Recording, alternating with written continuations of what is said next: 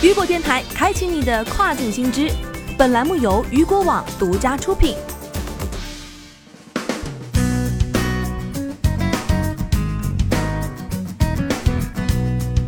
Hello，大家好，欢迎大家收听这个时段的跨境风云。那么接下来的时间将会带您一起来关注到的是 Flipkart 杂货店 Supermart 推出语音助手功能。据外媒介绍，Flipkart 在上周表示，该公司已经在其平台上引入了语音助手功能，为客户更容易在其平台上购物。Flipkart 的杂货店 Supermart 推出了这款语音助手，消费者可以使用多种语言的语音命令来发现和购买产品。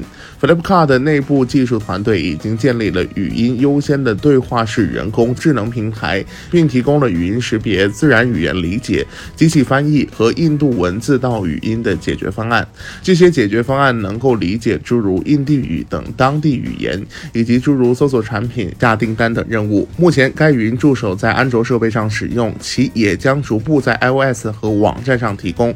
Flipkart 公司表示，他们已经在多个城镇和城市进行了五个多月的详细研究，以收集见解和机会，从而开发了杂货店语音助手。据了解，在此之前，Flipkart 欲开展食品零售业务的申请遭到了该国政府的拒绝。印度相关部门表示，Flipkart 拟议的 FarmerMart 食品零售业的计划对相关监管准则有所违反。据悉，拟议中的 FarmerMart 不被允许百分百的外国直接投资。而在几年前，沃尔玛又完成了对 Flipkart 的收购。Flipkart 首席企业事务官表示，公司正在对该机构的回应进行评估，并计划重新提交申请。好的，以上就是这个时段雨果电台为您推送到最新一期的跨境风云。想要了解更多跨境电商资讯，您还可以持续关注到雨果网。我是大熊，我们下个时段见，拜拜。